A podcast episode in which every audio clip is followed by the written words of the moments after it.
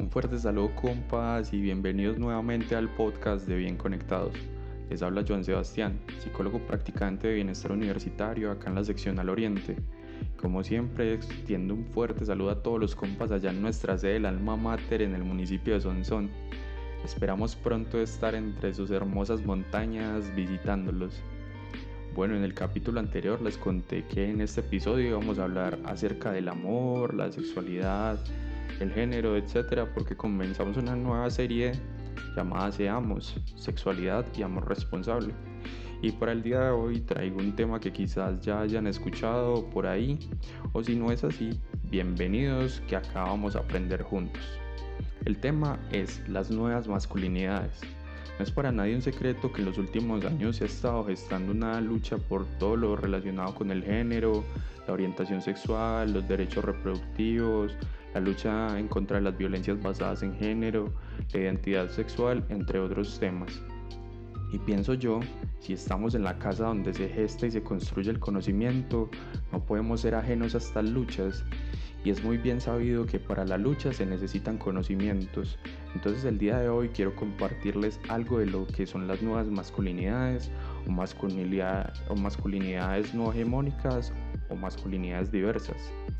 Desaprender, de construir aquello que nos hemos incorporado no se necesita ser mujer para defender los derechos de un colectivo al que no se pertenece, así como no se necesita ser pobre para pensar en la inclusión social y tomar acciones frente a esta.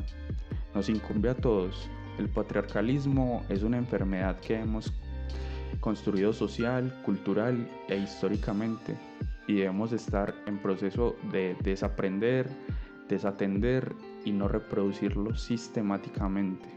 Compas, el feminismo no incumbe solamente a las mujeres, es una teoría que se desarrolló hace ya más de cinco siglos y a lo que apunta es a la prescindencia y ustedes dirán, ¿qué es eso de la prescindencia? La prescindencia es el hecho de que no importa si uno es mujer o hombre o qué orientación sexual tenga, ni sus genitales, conformación corporal o expresión de género.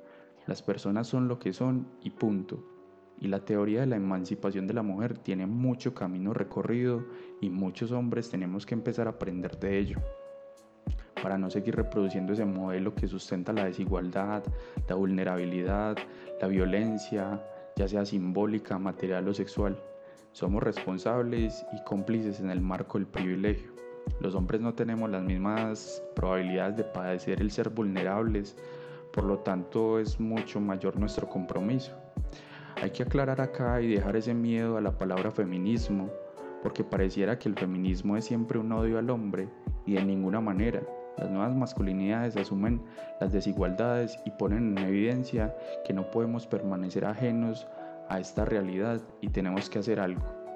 Y para hacernos cargo, nosotros tenemos que construir una nueva forma de masculinidad que no implica de ninguna manera dejar de ser hombre y que no implica la opción sexual de las personas, hay en el marco de las nuevas masculinidades una corriente muy fuerte de hombres heterosexuales que reconocen y son conscientes de estas vulnerabilidades y dicen, no, yo no quiero participar de esa lógica de opresión a las personas, no me siento cómodo y asimismo ganan y construyen otra forma de ser hombres. No necesitamos ser proveedores, ni progenitores, ni protectores de una forma obligada, ni tampoco estar en una lógica que le impide a uno la expresión emocional, los hombres sí lloramos y por creer lo contrario pasa que el 75% de los suicidios los cometen los hombres, ya que el 40% de ellos nunca hablaron con alguien de sus conflictos o emociones y se estima que así el 25% de los hombres padece alguna enfermedad mental. Las nuevas masculinidades son la búsqueda que actualmente tenemos muchos hombres que consideramos que es necesario mucho más feminismo para construir la igualdad en la relación de cuidado con el mundo, con las mujeres, con las personas en su diversidad y con nosotros mismos. Es muy importante que nosotros los hombres afrontemos estas nuevas formas, desaprender y dejar a un lado muchas cosas que incorporamos de nuestra cultura machista. Tenemos que tener un lugar en estas discusiones y ponerlas sobre la mesa. Tenemos que dejar de lado ese mito de que no se puede defender los derechos de la mujer siendo heterosexual. Eso no es así. Es necesario asumir las responsabilidades, a suscribirnos a todas esas luchas que apoyen a las mujeres y en general a todas las personas que no sigan siendo vulneradas.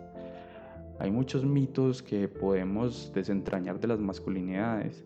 Debemos entender que la masculinidad es un formato histórico, de la misma manera que lo formaron nuestros padres y abuelos y que son muy distintas a las de nosotros las generaciones futuras deben ser superadoras a este paradigma que ya está. Romper con todos esos estereotipos y, y construir juntos como humanidad ese objetivo principal que les hablaba ahora de la prescindencia. Pensar en nuevas masculinidades es asumir que el machismo es una forma desarrollada históricamente en una cultura donde la mayor parte del tiempo es naturalizado e inconsciente el sometimiento a la mujer, a la libertad y a la diversidad. En conclusión, compas, las nuevas masculinidades o masculinidades alternativas proponen que replanteemos esa idea de masculinidad y desaprender todos esos roles de género adquiridos durante toda nuestra vida y, y, que se dieron mucho en la crianza. Es acabar con la violencia de género y con las actitudes que conducen a ella, romper con el mito del hombre violento, el que el hombre todo lo puede, así como rechazar cualquier forma de machismo que aparezca en la vida cotidiana. Las nuevas masculinidades es también trabajar en la empatía, en la corresponsabilidad personal, familiar, laboral y académica, que implica estar presente en los espacios de cuidado y de atención a las personas. No tenemos que creer que las nuevas masculinidades implican desechar todo lo que entendemos por masculinidad. Las nuevas masculinidades rompen la desigualdad, apuestan por una relación horizontal, en consenso y en una relación entre iguales. Buscan que cada persona pueda mostrar sus debilidades sin miedo y aprovechar el talento de los demás para trabajar en equipo. Eliminan la violencia machista de cualquier tipo de nuestras vidas, como los comentarios, el acoso, la violencia sexual. También eliminan esos roles de género aprendidos sobre la masculinidad y la feminidad. Lo que les decía eso, de que los hombres no lloran o que los hombres no cuidan o que el hombre tiene que proveer o procrear. Eso queda en el pasado y sobre todo en el pasado bíblico. Las nuevas masculinidades buscan que cada hombre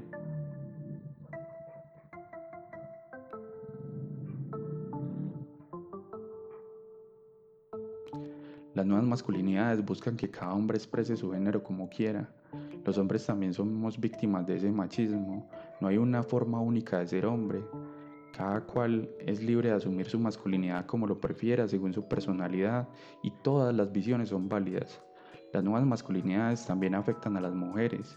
Si cambian esos estereotipos negativos, eh, las mujeres ganan al vivir en una sociedad con menos violencia y más igualitaria. Y bueno, compas, hasta acá el episodio del día de hoy de Bien Conectados. Espero que lo hayan disfrutado. No se olviden de rodar, compartir y difundir esta información. Les envío un fuerte abrazo y nos vemos en un próximo episodio. Sigan ahí, bien conectados.